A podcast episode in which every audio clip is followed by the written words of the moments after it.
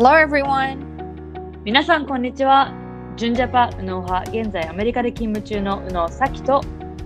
帰国子女佐野派元東大大学院生佐野の亜美が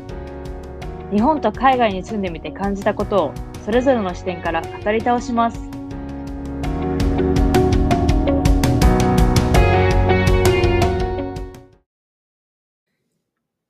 皆さんこんにちは。宇野の咲江です。本日はポッドキャスト史上初、私初めてソロでのレコーディングとなります。っていうのも先日 SNS でも告知させていただいたんですけれども、EF ジャパンさんの Go ランというウェビナーにて話す機会をいただきました。EF ジャパンさん、本当にありがとうございます。その名も EF 卒業生体験談、酒井が語る留学で身につけた圧倒的行動力。えー私、酒井は10年前の2010年に EF トロントに語学留学をしていました。結構このポッドキャストだと最近もうあのずっとここ8年住んでるボストンでの話が中心になるんですけれども、やっぱり私の初海外っていうのが、初英語圏の海外っていうのがこのトロントでして、10年前となります。で、この9ヶ月間語学留学で EF トロントで過ごしたんですけれども、その最中にどう行動的に過ごしたかなど、アイデアから行動に移すアドバイスや目標設定、今までの英語勉強法などについてお話ししています。特に現在コロナの影響でなかなか行動に移せない人や将来留学を考えている人が参加していただきいただいたセミナーとなりました。えー結構ね、ポッドキャストを聞いている方でも、このウェビナーに参加してくれた方がいて、もう本当にありがたい限りです。でも、あの、そのイベントには参加できなかったけど、このポッドキャスターのリスリスナーさんでも悩んでいるというメッセージをよくいただくので、本日は収録したライブイベントを公開となります。普段のエピソードよりも少し長いのですが、私のバックグラウンドも普段よりもかなり話しているので、ぜひお楽しみください。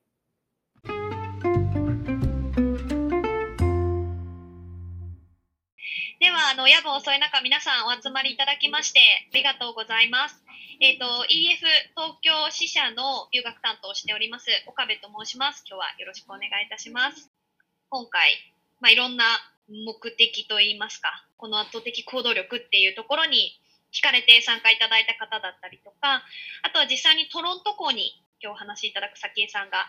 行かれていたので、トロントの話も聞きたいっていう方もいらっしゃると思います。じゃあまずちょっと簡単にあの早紀江さん自己紹介を皆さん気になるところだと思うんですがいただいてもいいですか？改めまして、皆さんはじめまして、内堀咲江です。東京都出身、東京で生まれ育った、いわゆる純ジャパなんですけれども、ずっと大学1年生まで日本に過ごしていて、え実はその10年前の6月に行った EF のトロントが初めての英語圏の海外でした。で、それを9ヶ月間のプログラムを終えてから、やっぱり日本の大学よりも海外で、えー大学、学部を出たいということで、日本に帰国し、 TOEFL の勉強などしてから、2012年の8月にボストンへ渡米をして、実は今もボストンにいるんですけれども、えー学校やその職業の経験をして、現在、えーアシックスで働いております。本日はよろしくお願いします。あの、このアシックスでやっていること以外にも、えー私自身、ポッドキャストをやっていて、宇野と佐野という名前で、バックグラウンドが正反対の私ともう一人のパートナー、二人でやっているんですけれども、先ほど言ったように私が、えー Japan 日本で生まれ育った純ジャパで、割と右脳派というか、 outgoing な性格なのに対して、私のパートナーが左脳派で、割と理系だったり、それこそ、まあ、インドア、私に比べてインドア派なんですけど、その、彼女の帰国子女ということで、二人のお互いの海外に住んで経験をした視点を通して見えてきた世界を、いろいろなトピック、海外留学、就職、キャリア、えー英語の勉強方法などについて話しているので、よろしければ皆さんも聞いてみてください。はい。実際にあのこれ私も視聴、リスナーとして視聴させていただいていて、あの実際にも留学から帰ってきた人でも、やっぱり日本にいると、まあ、偏った情報だったりとか、やっぱり現地の情報、現地でどういう考え方がされてるのかって知らないこと多いと思うんですけど、そういう情報も、あの、割といち早く、あの、黒人差別のお話であったりとか、取り上げていたので、すごくためになると思います。後ほどまたちょっと詳しくお話はするんですが、皆さん覗いてみていただければと思います。はい。ではですね、ここからはまあ本題といいますか、あの実際に EF の、えートロント、トロント校ですね、を留学あのしていただいたんですけれども、そこの体験談を通して皆さんにお伝えできることっていうことをあのお話ししていただければと思います。はい。はい。えーまず最初に皆さんに言いたいことがありまして、目標を見失わないで、見失わないでで。留学生活を送る ということです。えー実は、えー10年前の留学、EF に留学させていただいたときに、留学アンバサダーブログというものがありまして、実際にそのトロントから帰国後に私が書いたブログの記事でこのことを言っていたので、うん。実はこのスライドを作るときにあたって、久々に見てみたら、結構ブレてないことを今でも同じようなことを考えているので、はい、あの、やっぱり10年前も同じような志で留学していたので、これから留学に行く皆さんも、今なんで行きたいのかっていうことをやっぱ覚えていくことを、置くことがすごい大切で、やっぱ留学の間っていろんなことがあるので忘れちゃうし、ちょっと落ち込む時期もあるんですけれども、こうやって目標をちゃんと覚えていくことによって、うん。何何かがあった時も、こう、何、バックトゥベーシックというか、その目標を確認すれば、あ、このためにトロントに来たんだとか、海外に来たんだっていうことを、えー見失わずに留学生活が送れるので、おすすめします。うんうんうん。そうですね。で、実際に、あの、まあ、留学をする上で、最初の語学習得をする上で、今回、酒さん EF のトロントを選んでいただいたと思うんですけれども、その、まあ、決め手というか、理由っていうところも簡単にお伺いしてもいいですか？はい、もちろんです。はい。えーやっぱり、えっと、り EF 自体が留学エージェントではなくって、語学学校そのものだったので、よくある留学エージェンシーだと、うんこの語学学校と留学エージェンシーで私なので、やっぱり余計な料金が取られるので、そういった意味でも、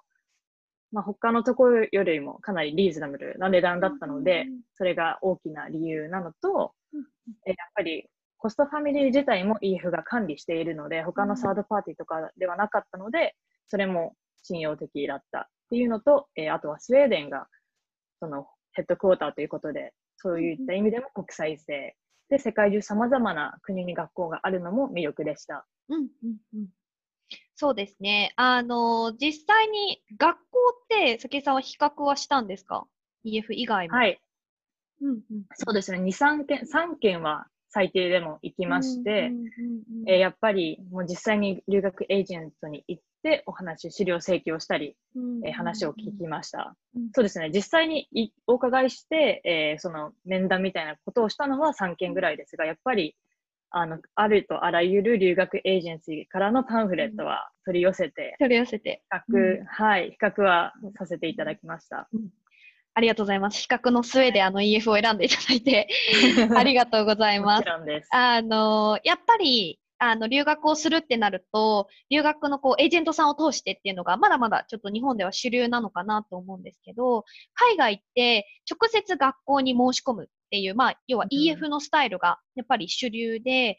エージェントを通すことで、現地にいる生徒さんの国籍が偏ったりとか、そもそもこのエージェントっていう制度が日本だったり韓国がメインの制度になってくるので、もう裏を返してみると、じゃあ、まあ、国籍の比率ってアジア人が増えるよねっていうところも、あの、考えつつ、まあ、エージェントを通してか、EF 直接なのか、どっちがいいのかっていうところは、まあ、ぜひぜひ皆さん、今後、留学検討するっていう方は、見極めていただければと思います。はい。で、あの、スウェーデンが、あの発祥というか、生まれの私たち教育機関として、本当に世界中に様々な、あの、学校があります。もうすでに知っていただいている方もいらっしゃると思うんですけど、実際に早紀江さんもその留学の経験を通して、その国際性というか、国籍の多さっていうのも実感してもらったと思うんですが、いかがでしょうか？はい、もちろん。うんそうですね、あの、ルームメイト陣が私以外に2人いたんですけれども、うん1人がブラジル人、この右の上の写真の左から2番目の子なんですけど、ブラジル人の子で、えー他にはベネズエラ人、下の子だったりとか、他にはエクアドル人がいたり、なぜかうちのこのホストファミリーというかルームメイトは南米系が多かったです。で、やっぱり6月始まりだったということもあり、日本まあ日本人もね、夏休みとして行くんですけれども、海外の他の方たちも夏休みを利用してくる方が多いので、やっぱり南米系もそうですし、ヨーロッパ、えまたはアジア圏も多かったですね。うんで、や今で今でも10年経った今でも連絡を取ってる友達がたくさんいまして、まあ、フランス人、メキシコ人、ベネズエラ人。で、えーフランス人の子はパリに住んでる子がいるんですけれども、一回日本にも遊びに来てくれましたし、で私たちも日本の友達の何人かも遊びに行ったりとかしてるくらい、今でも LINE のチャットとかもあって、あの、結構頻繁にやりとりしてます。なるほど、なるほど。結構あの、私の生徒さんでも、世界にこう友達ができたので、あんまり行かないような国でも、その友達に会いに行くとかっていうつながりが EF で増えたっていう方もいらっしゃったり、中にはあの EF の生徒さん同士でご結婚するという社会人の方もあいらっしゃるので、まあ、出あ会いはいましたね。あ、いましたか、ねはい。そうなんですよ。結構フラン、イタリア人の友達と日本人の子なんですけど、はいはい。EF で出会って遠距離をして結婚っていうことは、はい。二つそうかなんです。二つぐらいカップルがいました。はい。あのー社内のこうアップデートとかでも時々送られてくるので、やっぱこうね、いろんな国の人の出会いでそういった形になるっていうこともあるんだなというのが、あの感じられますね。ありがとうございます。はい。で、実際ちょっとあの私の話も絡めて言うと、私も実はトロントのエリアで留学をしていたんですけれども、あの、まあ、EF とは真逆というか、先ほど言ったエージェントを通して私は留学をして、まあ、ちょっと EF の存在をその時は知らなかったので、まあ、いざ行った時に、やっぱり、えっと、韓国人と中国人、あとは日本人っていうところがメインになってしまってる。で、やっぱりアジア圏の考え方というか、まあ、国が近いっていうこともあって、あの、価値観がこう、ちょっと近いものもある中で、やっぱり、あの、もっと幅広い世界の考え方だったりとか、価値観を理解するっていうのは、今後、例えば外資系にお勤めになるとか、海外で働くっていう上でもすごく大切。で、それをいち早く語学留学で、あの、体感できるっていうのはやっぱり EF ならではのところかなと思うので、あの、そうですね。皆さんにもちょっとこの体験を、経験をしていっていただければと思います。はい。で、一応参考程度なんですけれども、これがですね、アメリカにも、あの、西海岸、東海岸、武井さんがいるボストンにも校舎があるんですが、アメリカの国籍の割合なんですね。なんで、まあ、左下、ジャパニーズって書いてありますけど、本当に、まあ、ヨーロッパ系の方が多い。あとは南米と、さっき言ってた、あの、アジア圏の方もいらっしゃいますが、いろんな国の方がいるっていうところ、一つ覚えておいていただければと思います。はい。では、実際に留学をしている最中の武井さんが考えて、まあ、心得っていうところを、あの、当時の写真をとともにお話しいただければと思うんですが、いかがでしょうか？はいそうですねはい。やっぱり留学に備えたマインドセットっていうのはうん、すごい大切で、まあ、理解はしてると思うんですけど、もう一回再確認としてちょっとお伝えします。えまあ、カナダ、私はやっぱトロントにいたので、カナダは移民の国だっていうのを、まあもちろん、この、先ほど見せていただいたグラフとかでもわかる方はいらっしゃると思いますが、やっぱ実際に行って体験する、してまた違う、移民の国ってやっぱ日本と全然違うものなので、この、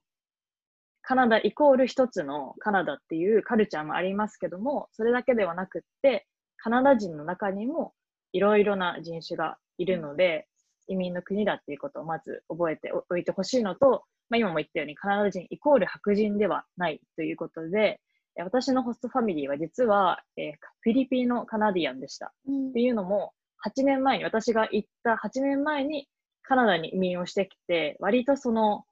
8年って短い期間だと思うので、私は実際にカナそのフィリピンのカナディアンだっていうことをわ分かった瞬間は、あ、ちょっとこれカナダ人、白人じゃないのかってがっかりした部分があったんですけど、正直。でも今では本当にこのフィリピンのカナディアンのホストファミリーでよかったなと思っていて、でやっぱりこの移民って日本でもあまりこのもちろん移民一人として単体として来る方とかいると思うんですけれども、家族として、あの、この右下の写真に写ってるのが私のホストファミリー、左が、一番左がパパで、一番右の子が、あの、一番下の子なんですけど、子供3人と、えーパパとママがいるので、プラスこ留学生が3人もいる、かなりビッグなファミリーで、えー実はこのお家はパパが専業主婦として、一度、あの、もともとアカウンティング会計士でやっていたのを辞めて、キャリアチェンジで、えー看護、看護師さんの学校に行くということで、その勉強をしている最中の当初、当時に私は留学に行ったんですけれども、やっぱ専業主婦男性がやってるっていうのも、日本では見なかったことですし、あの、その、なんでこのカナダに来たのかとか、そういった考えもすごい私と話す機会があったりして、で、お母さん自身も会計士で働いていたんですけれども、常に勉強して、この資格を取ったりだとかしているのを見て、この家でも両親が勉強してるし、お父さんが働いてるし、またなんか、そういった意味では、この移民の人たちの考え方っていうのも、や、価値観も、あの、その時に得ることができましたし、うん、あとは、ややっぱり良かったなと思うのは、フィリピンのカナディアンだったので、そのアジア人っていうことで、何、食事の好みが合うっていうのもあって、やっぱ留学中毎日食べる食事なので、はい、日本人の肌に合った食事を作ってくれたのは、すごいよ良かったなと思います。で、あの、やっぱりこのマインドセットということで言ったんですけれども、日本で流れる海外に関するメディアって、本当に、本当のこの実際のある事実の情報の一部に過ぎないっていうことを皆さんに分かってほしいなって思うのと、そのメディアで、日本のメディアで流れる情報を100%鵜呑みにせずに、この英語でもし、えーニュースが読みたいっていう人がいたら、例えば海外の現地のニュースを見てみるだとか、えー日本のメディアでもその一つの膨体だけではなく、いくつかのものが、膨体を見て、その情報収集をして自分で考える力っていうのを常に持っていただきたいなと思っております。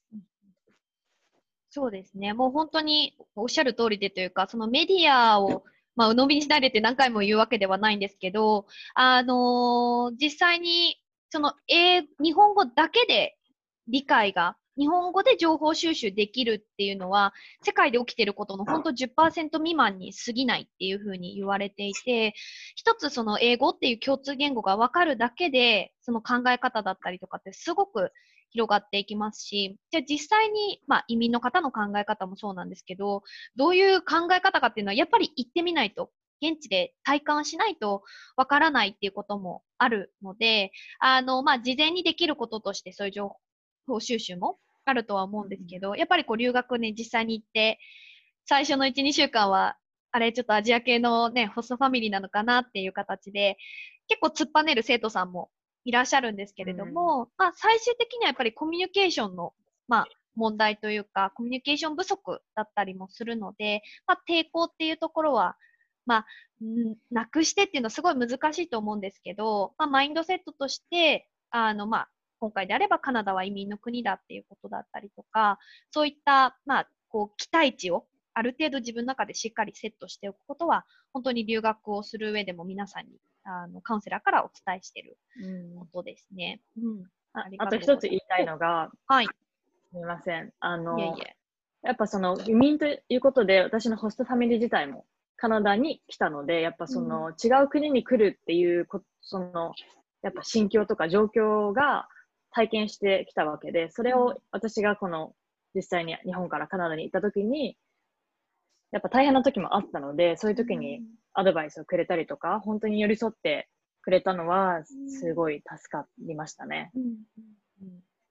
そうですね。はないんでまあ、いろんなこう事実がある中でどれをこうプラスに変えていくかみたいなところも、うん。マインドセットとしてはね、多分必要かなと思います。はい、ありがとうございます。まあちょっと被るところもあるかと思うんですが、留学中は受け身にならないことっていうのがはい。一つありますかね。はい。これが、あの、私実は EF トロントに行っていた9ヶ月間の中で、もうとりあえずできることは全てやろうっていう精神で行ったので、はいまあ慣れない土地で英語もその当時は全然話せなかったんですけれども、まあ、チャンスを自分で見つけました。ということで、4つのボランティアを実はあの EF トロントの間にやっていて、えー、1つ目が女性権利を守るボランティア団体の署名集めということで、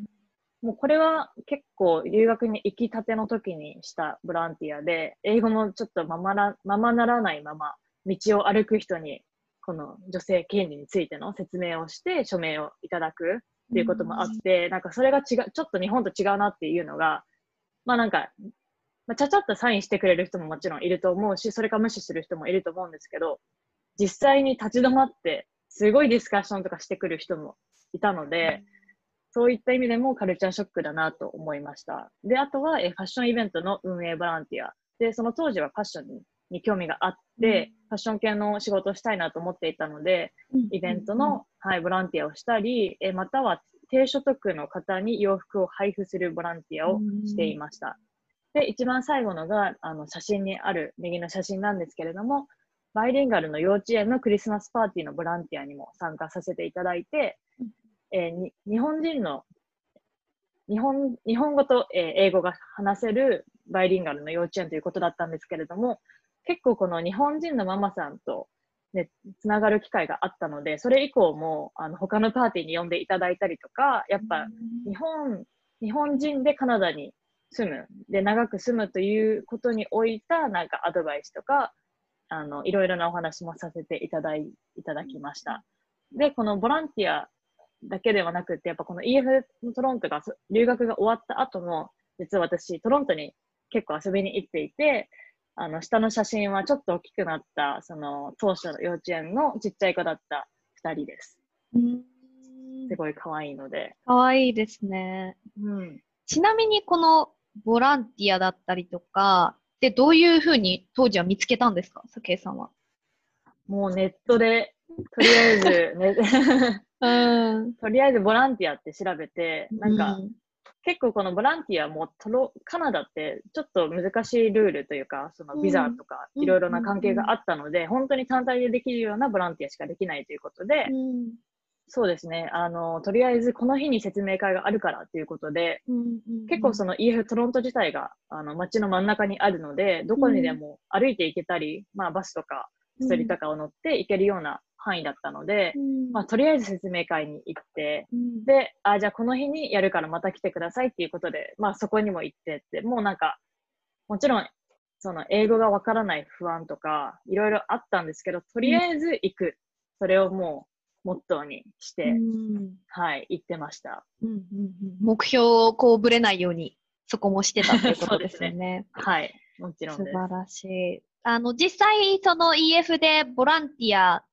あの、ボランティアプログラムありますかとかって聞かれることもあるんですけど、まあ、実際にそのボランティアプログラムとしてのコースもあるにはあるんですが、あの、やっぱりこうやってね、自分でアクティブに動くことで、こういったいろんな、あのまあ、カテゴリーというか、いろんな場面でのボランティアだったり、さっき言った、そのボランティアを通じたネットワーク、コネクションで、また次の機会が見つかったりとかっていう、割とそのこう人と人とのつながりがすごい海外は違うなというか、あの、あるなっていうのを私も実際に留学してて感じたので、まあ、本当にこう動いたもの勝ちじゃないですけど、ここでピンクで書いてある通り、本当にチャンスはうん自分で見つけていくものっていうところも皆さん覚えておいていただければと思います。はい。ありがとうございます。ただまあ今ちょっと実際に留学中のお話を聞いたんですけど、まあ皆さん気になるところだと思うんですが、まあ今後、あ留学前にとか留学検討している方に向けて、今皆さんがすべきことっていうのを、武井さんの方からお話ししてもらえればと思います。で、もし何か皆さん、あの途中なんですけど、ご質問とかがあれば、遠慮なくチャット欄にご記入いただければと思いますので、はい、お願いします。ではまず、ドーンときますが、こちらですね。はい、えー私のモットーですが、やりたいと思ったら今すぐ行動。まあ、これはずっとあの今日のプレゼンを通して言ってきたので、ちょっともう焼き付いてるかと思いますが、もう本当に皆さんやりたいと思ったら今すぐ本当に行動することが大切で、まあ、コロナの間でね、今できないこと、これもできない、あれもできないと思ってる方もいらっしゃると思いますが、全然できることはたくさんあるので、このできる範囲で何ができるかっていうことを常にチャンスを探すことは大切だと思います。ありがとうございます。ではですね、実際にそれを経て、早紀江さんが実際に行っていたことですね。はい。はい。えー実際に私が留学前に行ったことは、英語の環境に身を置きました。うんっていうのも、えーまあ、まず最初は EF の英会話クラスに参加したんですけれども、EF の留学時間自体を申し込んだのは、実際に行く日からの、まあ、半年くらい前にも申し込みをしました。で、その段階で EF さんの方から、えーこういった英会話のクラスが無料で行われているので、ぜひ参加してくださいということで、あの、いく、何度か、はい、あの、クラスに参加したのと、その時にもうトロントに行く人たちと交流できたので、実際に行く前から友達っていうのはできて、その、現地に行った時もやっぱり、少何人でもね、知り合いがいるとすごいうん安心したのを覚えてます。はい。で、えーもう一つちょっとピンクのハイライトがあるんですけれども、えー私は、あの、外国人のお客さんが、まあ、半分ぐらいを占めるレストランでアルバイトをしていました。うんえー結構あのね、あの、ポッドキャストを聞いてかた聞いてる方は何度も言ってるので、あの、最近は、あの、そうですね、このレストランに私のリスナーさんがアルバイト申し込みを行くくらいちょっと言いまくってるので、ちょっと名前は伏せますが、あの、本当にあの外国人のお客さんがたくさんいて、いや私はこのバイト先でなんか、プチ留学をしたと思っても過言ではないと思っていて、やっぱりバーカウンターに来るお客さんも、うんほぼ外国人でしたし、もう毎日英語を話す状況を作っていました。で、本当にただのレストランの会話だけではなくって、いろんな、あの、皆さん会話的なので、はい、仕事の話や留学の話で海外に、その、実際にどの場所にどの都市に行こうかなっていう時も、かなりあの、様々な外国人のお客さんが来るので、いろんな国の人に相談もしたりしていました。はい。で、そうですね、右の写真がその写真なんですけども、実はあの、この EF の岡部さんは、このアウトバックの時の友達。もう、もう言いましたね、レストラン名を。はい。はい。はい。で、あの、最後には、あの、やっぱ簡単な本のオーディブルと言って、この聞く本を聞いていました。うん、で、まあ、簡単な本を聞くことによって、うんあの、そうですね。まあ、やっぱり耳から英語を慣らすことがすごい大切だなと思うので、できることはですね、あの、皆さんもかん、オーディブルだったりすると、割と無料で聞けるものもある、あったりするので、うんうんぜひ試してみてください。そうですね。今でこそこのオーディブルも含めて、まあ、ポッドキャストも、あの、まさきえさんの、うのとさんのも含めて、あの、英語学習の一つとして、出勤中とか、何もこう、目を必要とせずに、こう耳から吸収できるものってたくさんあるので、これは、あの、実際に私も留学前ですね、やっていたことの一つです。はい。ありがとうございます。ちょっと写真は恥ずかしいですけれども。はい。では、まあ、実際に留学前にしておけば、まあ、良かったことっていうのを、あの、いくつか項目として、さきえさんに聞いていければと思いますが、いかがでしょうか？はい。まあ、まず最初は、あの、先ほどもちょっと言ったんですけれども、インプットを増やすこと。で、まあ私、読書が苦手なんですけれども、やっぱり読書をして単語数を増やすことがすごい大切だなと思ったのと、まあ大学受験で単語帳分厚いのとかももちろんややったんですけど、うん。実際に使われる英語っていうのは、こういった読書などで出てくるような会話だったりとかもしますし、で、あの、さ最近はね、この Kindle などもありまして、その Kindle で例えば電子書籍で読んでるとわからない単語があったら、その場でちょっとクリックすると単語が出てくるような、結構このテクノロジーをうまく使いこなすことによって、まあ、効率的に勉強ができるんじゃないかなと思います。で、えー先ほども言ったような耳を鳴らすということですが、まあ、Netflix や YouTube など様々な動画配信系のこともあります、あるので、最近は。で、あの、もう難しい単語が出てくるようなよりも、本当に実際に留学中に使えそうな、普段使いできるようなフレーズが出てくるような、まあ、例えば年齢層が同じような学校系のものだったり、そういったものを探して、えー音声を英語にして、字幕を英語にして見ることをお勧めします。なので、この耳から聞いてるときに、この目で、あ、こう言ってるんだなっていうのも一緒に終えるので、それで何度か見るっていうことを、私はこの留学をしてからやるようにしていました。なだけど、やっぱり留学前からしておけばよかったなと思っております。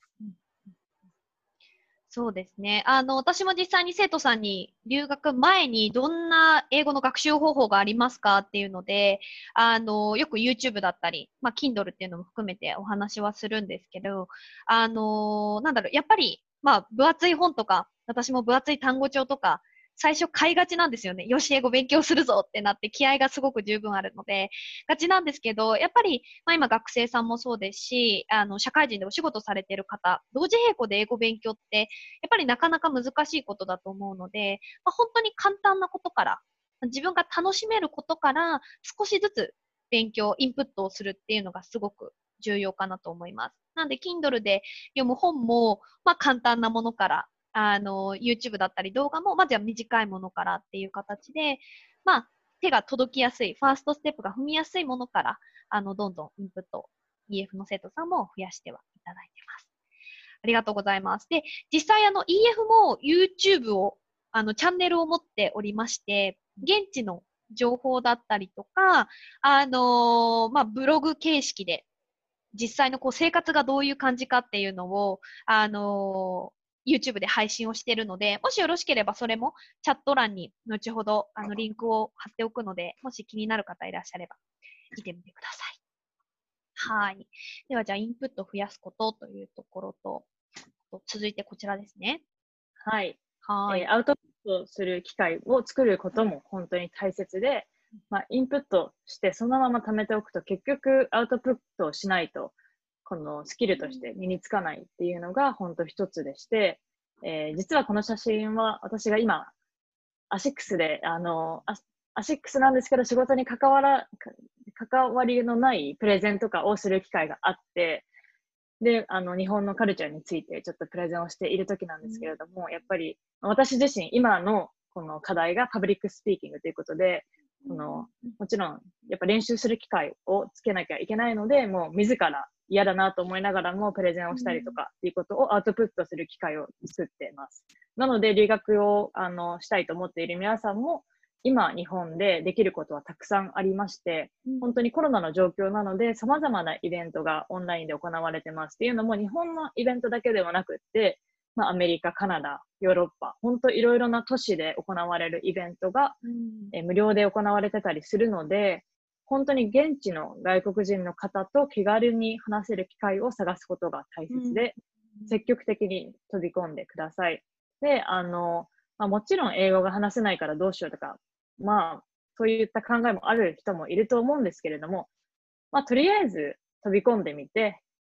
まあ、試してみる。で、これがダメなら、あ、もうちょっと勉強、インプット増やそうっていうことで、このインプットとアウトプットの行ったり来たりすることをできるので、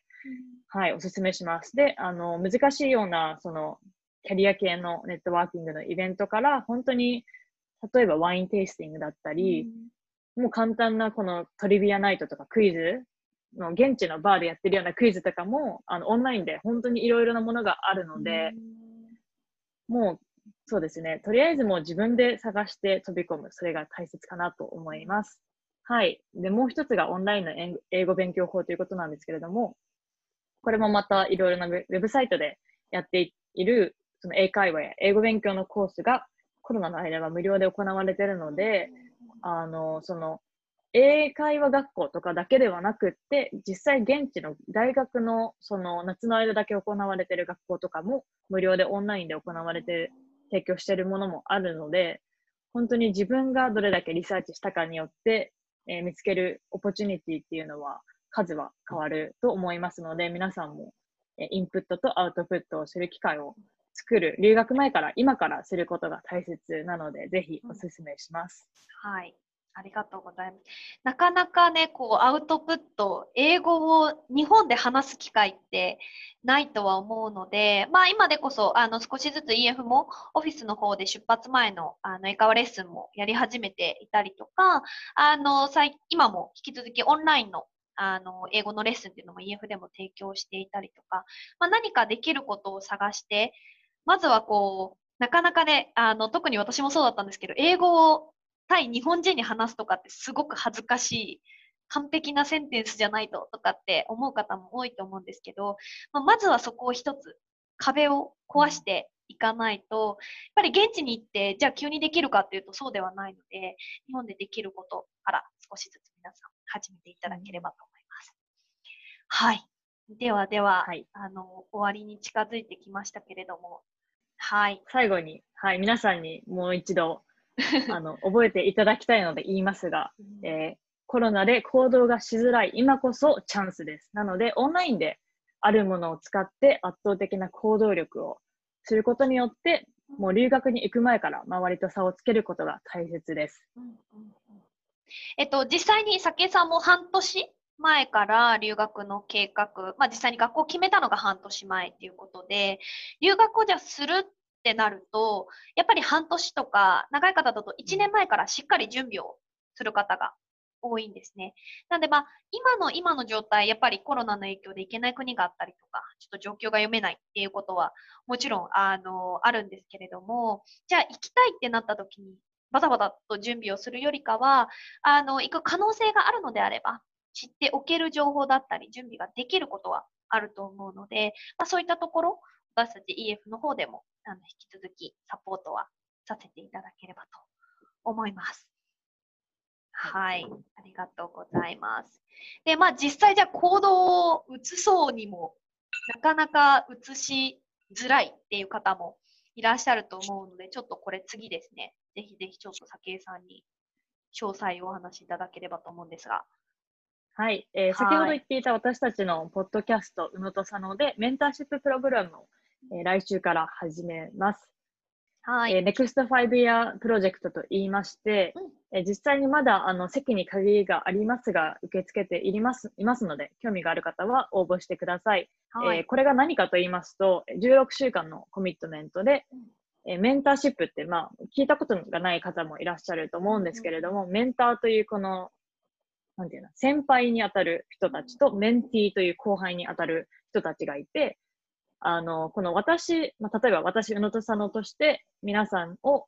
このコーチングするっていう、そういうわけではなくって、本当にこのメンターになりたい人とメンティーになりたい人っていうのを私たちがそれぞれそのアプリケーションでこの応募していただいて、実際に、え、何を学びたい、後輩の人たちが学びたいかっていうのと、え、メンティー側、先輩の人たちがどういうバックグラウンドでどういったスキルを教えられるかっていうのを事前にこの私たちの方で把握させていただいているので、1対1のメンターシップになるように、この2つ、2人のこの需要と供給が合うようなマッチングをさせていただいて、この2人には、ま12回、16週間の間に最低12回、ほぼ毎週のように会っていただいて、本当にゴールを達成することを手助けするようにしています。実際にこの参加していただいている人は、今日本にいるけど海外に行きたいだったり、今日本で働いているけど将来海外で働きたいとか、本当にこの海外を目指している方がほとんどなのと、えメンター側はもう実際に留学経験者だったり、海外で働いている、海外で働いていて、今は日本にいるなど、様々な海外経験がある方がいらっしゃいますので、本当に、あの、ね、この、どうやって、例えば留学のことをやっやったらいいかわからないという方がいると思いますが、このメンターシッププログラムプログラムを使って、え実際に手助けすることができると思うので、ぜひ、このアドレスから飛んでみてください。はい。ちなみに年齢制限とかはあるんですか、これは。あ、年齢制限は全くありません。うんもう結構あの下は高校、そうですね、高校生ぐらいからあのメンティーとしていますし、メンター側は30代後半の方とかもいらっしゃいます。なるほど。なんかこう、ありそうでなかったようなプログラム、プロジェクトかなと、あの、これを初めて聞いたとき思って、実際にこう、動き出したいものの何をすればいいかとか、やっぱり期日がないと動き出せない人がいたりとかっていうのは、うんまあ、社会人の私でもすごくあるので、まあ、あの、こう、ちゃんとこうスケジュールをリングをしながら目標に向かって何かを進めていきたい。まあ、今回であれば、あの、まあ、留学をに対してっていうことであれば、ぜひぜひこのプロジェクトは皆さん、あの、ご興味があれば参加していただければと思います。ありがとうございます。お願いします。はーい。で、あとは、あの、私たち EF からご提案というか、まあ、次のステップとして提案できることとしては、直近にはなるんですけれども、えっと、今週の日曜日ですね、16日の、一番最初は12時からになるんですが、EF のインターナショナル留学フェアというですね、まあ、1日でいろんな情報収集ができる留学のイベントを開いています。で、あの、実際に EF の東京オフィスで行われるんですけれども、あの、まあ、もし今ご遠方の方でご参加いただいている方がいれば別日でのご案内もあるので、そちらもあのご連絡はいただければと思うんですが、まあ、ワーキングホリデーのセミナーから、一応こう注目すべきは13時からのですね、グローバル企業から声がかかる人の共通点ということで、割とこう興味深いあの特別セミナーになっておりますので、もしちょっとここからまずは第一歩踏み出してみたいなっていう方いらっしゃいましたら、あの QR コード、もしくはあのこの後表示する、えーリンクよりご参加、ご希望いただければと思います。はい。なので、まあ、宇野と佐野のプロジェクトと、あとはまあ EF としては、こういった留学のイベントっていうところで、皆さんの背中を少しでも押せればと思いますので、ここからは Q&A ということで、最後のご質問に移れればと思うんですが、何か先江さん言い残したことありますか？大丈夫ですか？言い残したことはまあ、たくさんありますが、はい。まあでも、大体あの言いたいことは言えたのかなと思うのと、はい。まあそうですね。やっぱ留学前にできることってたくさんあるなって改めて、こう今回、もう一回この、やっぱ10年前でかなり昔のことなんですけれども、こうやっぱ思い返してみると、あ、これもやっとけばよかったなとかいろいろあったので、やっぱり今は本当にいろいろなツールがあるのを駆使して自分に合った、えー学び方とか準備の仕方をするのが大切かなと思います。ありがとうございます。あの、本当に学び方とか吸収の仕方ってすごい様々で、あの、もう実際に酒井さんも体験されたと思うんですけど、EF のま授業っていうのも、ま、教科書から学ぶこともあれば、あの、実際課外授業をしたりとか、えー iPad、パソコンを使った授業とか、いろんな角度から、あの、勉強方法っていうのを試しながら、自分のこう、一番合った勉強の仕方だったり、吸収の仕方っていうのも学んではいただけるので、あの、それぞれのまあ、期間だったり、目標だったりっていうのはあると思うんですけれども、まあ、実際 EF で得られること、すごくたくさんあるので、ぜひぜひ皆さんご検討いただければと思います。はい。では何かご質問があればチャットからもお伺いできればと思うんですけれども、些細なことでも構わないのですが、何かご質問ございますでしょうか？あの、留学関係なしに早紀江さんのことで気になるっていうことでも大丈夫です。お、ご質問いただきました。自分がえー辛いときは、うん、どう乗り越えますか？どう乗り越えますか？いい質問ですね。はい。えっと、まあ、最初の方の冒頭の方でも言ったんですけれども、もう目標を見失わ見失わないで、まあ、留学生活だったりとか送ることがすごい大切だなと思っていて、でやっぱりこの、まあ、もちろん辛い時ってありますし、その留学当初だけではなくって、まあ、今も、今、うん。あの、アメリカに来て8年目になるんですけれども、もちろんいろいろなライフステージで辛い時、仕事が大大変な時とかもたくさんありますが、やっぱりこの、例えばこの、私たちの Next 5 Year プロジェクトっていうのとそののがあるんですけれども、5年先を見据えたときに、あ、こんなのすごいちっちゃな、ちっぽけな悩みだなとか、うんその、その留学の目標を考えたときに、あ、これがしたいんだったっていうのを、やっぱこの大きな目標、大きなピクチャーを見て、今の状況を見直してみると、あ、こんなちっちゃいことで悩んでるんだったら、まあ、とりあえずもう、目の前の辛いけ、今は辛いけど目の前のことをどしどしやっていこうっていうのが、あの、乗り越える秘訣かなと思います。うんうんうんはい。そうですね。ちなみにその目標を見失わないようにしてることとかってあるんですか？なんかこおう、リマインドのメ メールというか、リマインドの何かなのか、そうですね。あのらしいんですそのけど EF のトロントに行った時は、実はそのアウトバックで昔そのレストランで働いてた当時の店長に、実は私が英語が話せない状況で行ったんですよ。そしたら、その店長に、や先お前英語も話せないんだったら行く意味はないみたいな。留学だってもう行く言われて、で、結構それが、あの、普通応援してくれるじゃないですか。店長とかだったら。はい何も言わずにもう応援してくれればいいのに、お前が行く意味がないみたいなことを言われたのがすごい衝撃的で、実はこの最初のトロントの留学中はそれが焼き付いていて、ちょっと英語が、ああ、もうこ、やっぱりこの話したいと思ってみんなのグループの中に行っても話せないで、ちょっと何も、その、しょぼんとしてる状況があったりしたんですけれども、これを、この、留学だとか、言ってもしょうがないっていうのをちょっともう一回思い出して、あ、やっぱり英語も飛び込んで話していかないとなっていうのは思っていましたね。だから別にこのリマインダーをかけるというよりは、頭の中にあるという感じですかね。そうですね。まあ、さっきさんであれば多分そういった店長さんの存在だったりとか、まあ、あとは、あれですね、あの、同じこう目標を持ってる仲間とのつながりだったりとかも、もしかしたら高め合えるかもしれないですよね。そうですね。はい。最近だったらね、そういう、あの、そういったグループも、まあ、Facebook のグループとか、まあ、いろいろなところで、その目標に合ったソーシャルグループがあるので、そこに飛び込むことも大切だと思います。そうですよね。ありがとうございます。はい。ちょっといくつか質問いただいていて、時間が許す限りお答えいただければと思うんですが、えっと、留学、EF の留学プログラムを行った上でのイメージとのギャップはありましたか？いい意味でも悪い意味でも。イメージとのギャップ。はい。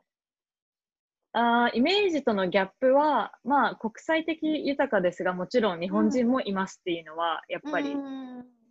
まあ、ギャップですかね。で、あの、日本人が少ないって言われて行ったんですけど、やっぱり日本人はもちろんいるので、そういった中で、えー、日本人の人とどうやって留学中も仲良くするか、どれどれぐらい距離を保ちつつ仲良くするかとか、そういったことは、あの、やっぱり英語が話せない状況で日本人とワイワイ仲良くしたい気持ちも本当にあるので、はい、あの、私はちょっと距離を置きながら、まあ、例えばこの英語が同じぐらい話せる日本人と友達というか、一緒に遊ぶことによって、日本人だけではなくって他の外国人の人と含めた友達のグループで一緒に遊ぶっていうことをしていたので、えー、それがちょっとイメージ、最初の行く前と行った後のギャップでしたね。そうです、はい、何かいい、いいギャップまあでもそれはホストファミリーとかでもそうですかね、最初そうですね。ホストファミリーはやっぱり本当にいいギャップで、今でも連絡を取ってますし、うん、ホストファミリーが仲仲良くしてる他のファミリーとかも本当に仲良かったので、うん。うん、やっぱりこのホストファミリーは私は大きかったですね。うん、そうですね。まあなんで、なんかけ結局そのいいことも悪いことも多分どういう視点から見るかによって、まあホストファミリーも最初は悪いネガティブな感じだ考えだったと思うんですけど、まあ、結果的には今でもこうね、信仰がある形だったりとか、まあ、日本人が、あの、もちろん学校にはいるので、その場合のこうね、距離の取り方、使い、えっ、ー、と、付き合い方によっては、あの、まあ、いつでも相談し合える仲間が増えるっていうところで、うん、プラスにもなるので、まあ、その、こう、こういったところをどう変えていけばいいですかみたいなものも、留学中に実際に生徒さんから、あの、なんでしょう、連絡をもらって、あの、私たちの、うん、カウンセラーが答えるっていうのも可能なので、遠慮なくそういったところはご相談いただければと思います。はい。はいじゃあ続いてですね、結構質問が来てます。ありますね。うん。今参加できるアウトプットの機会はどうやって、何で探しますか？はい。うん。まあ先ほども言ったように、あの、うんオンラインでそうやって、その、キャリ、私はもう今働いてるので、キャリア系の、えーカンファレンスだったりとか、そういうネットワーキングイベントに参加をして、うん。まあ、あの、ネットワーキングをつなぎ、その、広げることが今大切だと思っているので、それが私の主な、まあ、アウトプットというか networking の第一歩で、えーそこからのそのアウトプットは、例えば、そうですね、あの、先ほども言った public speaking だったりすると、やっぱこう、まあ私は会社で働いてる身なので、その、話せる機会、 public speaking の、まあ、練習というか、そういう機会がたくさんあるのと、結構こう、まあ、例えばこの EF さんで今回話させていただいてるのもアウトプットの機会だと思いますし、本当にこの、ね、いろいろな機会を自分で探してアウトプットをしていくっていうのが大切だと思います。うんうんうん、そうですね。なんで、まあ、もしその EF の学校に通うってことであれば、一番多分身近なアウトプットは、あの、英会話レッスンに通っていただくっていうことだったりとか、あの、本当にまあ日本でもこうミートアップ、海外、まあ、好きの方とか英語を学習したい方と、もう英語を話せる方の集まり、あの、そういった集会だったりっていうのが、全然こう探せばあるような時代なので、本当に探し方も、まあ、なんでしょう。あの、カテゴリーによってすごい様々だとは思いますね。うん、ありがとうございます。あともう一つですね。はい。あと2つくらい。あ、5年先の目標は何ですか？おえーはい。私の5年先の目標は、まあ、5年先というか前から変わらないんですけど、日本と海外をつなぐ架け橋になりたいと思っています。うん。で、今は、えー日本の企業アシックスで海外にあるオフィスで働いているんですけれども、まあ、あの、日本人が私と社長しかい、社長というか、そうです、オフィスの社長しかいないので、やっぱり日本人が少ない中で、えーいどうやって現地、現地というか、その私のコワーカーたちにうん。日本のことをこの教育とかして、やっぱコミュニケーションの仕方からは、えー会社のその仕事の仕方、プロジェクトの回し方など全然違うので、うんそういったことも、このやっぱ、架け橋になるようなことをしているのと、やっぱ5年先はそれをちょっと延長線に、この一つの会社にとどまらないで、いろいろな、この、例えばコンサルティングだったりとか、はい、あの、まだそれは模索中ですが、えーでも、この一人、私の単体として、えー、様々な人たちをこの、架け橋になるようなことをしたいと思っています。はい。で、日本には、えーそうですね、日本にはまた住みたいと思いますが、今はアメリカがいいです。ボストンはね、住みやすいですもんね。そうですね私も、さきえさんのお家に前お邪魔しましたけれども。はい。その際はありがとうございました。はい、ありがとうございました。あともう一つですね、20代後半で留学する方ってどれぐらいいますか？これちょっと私から、あの、カウンセラーとしてお話しできればと思うんですけど、一応20代の方が、あの、メインでご留学される方が多い中で、やはり一つは大学生の方ですね、休学をしていくパターンと、あとは春休み、夏休みっていう長期休暇を使ってまとめていく方。あとは、えっ、と、20代、今おっしゃってる後半で、やっぱりそのタイミングってある程度、あの、新卒から働かれてる方であれば、まあ何年かキャリアを積んで、じゃあこれからさどうしようっていう時だと思うんですね。なので、えー27歳、まあ8、9歳あたりでの長期留学だったりとか、次の転職までの、まあ、半年ないしは数ヶ月のご留学っていうのは、あの、大学生の層と同じぐらい圧倒的に多い、あの、なんでしょう、ウェイトというか、うん、年代にはなります。なので、そうですね。あの、まあ、どういったところで迷ってるかにもよるんですけど、まあ、自分とこう、同じ、あの、20代の後半の方でいらっしゃれば、同じ仲間はたくさんいらっしゃるっていうところは、うんうんはい、心にはい。ください。はい。なんかあの、ボストンで私は今住んでるんですけど、結構、やっぱ20代後半とか30代でも留学する方とお会いする機会がありまして、で、やっぱ行く前に年齢を気にして、あの、どうしようかなって迷ってたけど、やっぱり来てよかったなっていう方をかなり見るので、やっぱ社会人になってから、その学生として行くよりも社会人となってからの方が、やっぱいろいろな経験を積んだ上で海外でも経験ができるので、次のステップにも行くのには、やっぱ海外経験っていうのはすごい大切だと思います。うんなので、年齢は気にしないでください。はい。ありがとうございます。はい。あともう一つちょっと私に個人的に来てるものだったんですけど、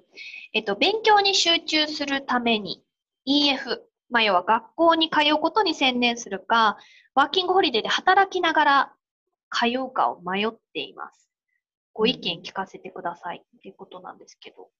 さけさん。まあ、それは、そうの、行きたい留、まあ、海外に行きたい目的？それをやっぱ明確にすることが大切で、まあ、英語を話したいことなのか、それとも仕事をしたいのかっていうことで、まあ、でも、その、仕事をしたいんであれば、はい、あの、もちろん、ワーキングホリデーでするのはいいと思いますし、うん。やっぱその、チャンス、その、働けるビザがあることによって、いろいろなチャンスがに飛び込めるっていうのが大きいなと思うのと、うん。やっぱボランティアを私がしたのは、えー留学の学生ビザで行ったので、実際に働くことができないということでできるチャンスがボランティアだったのでしたんですけれども、まあ、もしそのワーキングホリデーで行きたいんでしたら、あの、そうですね。それで行くのもありかと思います。でもやっぱり、この、海外って自分がどういったスキルを持ってるか、それによっての採用、不採用決まるので、行く前から、例えば、まあ、自分は、例えばグラフィックデザイナーでグラフィックデザイン系の仕事をしたいってなったら、そそのレジュメというか、ポートフォリオとか、そういうのをもう今から準備しておくのが、ワンホリに行く前に準備ができるかなと思います。そうですね。もう本当に、さきえさんが言っているところが、あの、私も同意見かなと思うんですが、まあ、あと一つは、あの、専念するかどうするかっていうふうに、まあ、決めずとも、現地に行って、まずは、まあわ、ビザの種類にもよるんですけど、学校に通いながら、あの、まあ、そのまま勉強に集中したい。学校でも、あの、イベントだったり、アクティビティを常に用意しているので、英語に触れる機会っていうのは常に作ってるんですけど、それに参加したいのか、まあ何か自分と、こう、なんだろう、今後のためになりそうなアルバイトがその時に見つかって、学校と同時並行したいのであれば、それもワーキングホリデービザであればできるので、まあ、現地に行って、そういったところをこう徐々に自分はどういう方向性なんだろうっていうのを固めていっても全然いいんじゃないかなとはうんうん思います。すごく想像していることと現地に行って実際違かったりっていうのは全然、うんうんいい意味でそういったことはあるので、そうですね。そうですね。結構そのワーホリで同じタイミングで、あの、私と行った子たちも、本当に EF に半年ぐらい通ってから働く子もいれば、最初1、2ヶ月しか働かない、あ、EF に行かないでその後ずっと働いていた人もいるので、本当にそうですね、現地に行ってから決めるのもありかと思います。そうですね。あとはもう本当に今の出発時の英語力によると思います。うんはい。はい。なので、まあ、どれぐらい伸ばしたいか、どういう仕事がしたいかっていうところも、そうですね、あのーカウンセリングとかでそこは、じゃあ、どれぐらいの周数がいいよっていうのもお話はできるので、ぜひぜひ、ちょっと悩んでいらっしゃるようであれば、お話をお伺いできればと思います。はい。では、あのー、先様朝早くからありがとうございました。いえいえ、ありがとうございます。皆さんも夜遅く、あの、お仕事後、学校後っていう方いらっしゃったと思うんですけれども、ご参加いただきましてありがとうございました。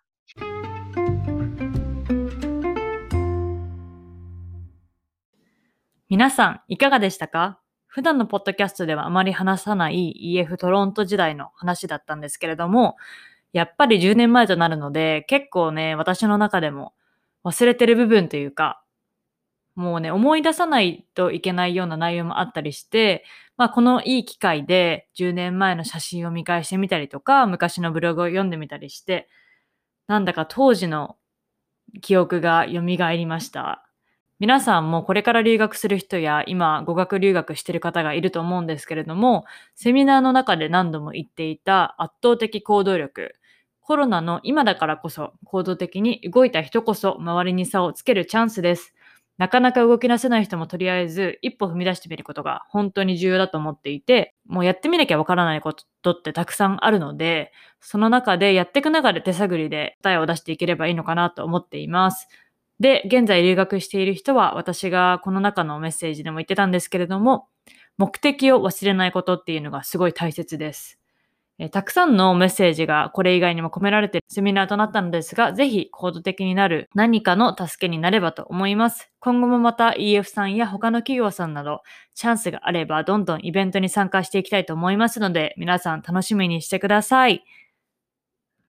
はい、えー質問がある方は私たちにぜひ連絡お願いします。メールアドレスは contact.unosano.gmail.com です。私たちの SNS のフォローもお願いします。もし共感する役に立ったと思う方は、Spotify や Apple のポッドキャストでのフォローや私たちへのレビューを書いてください。See you next week! バイ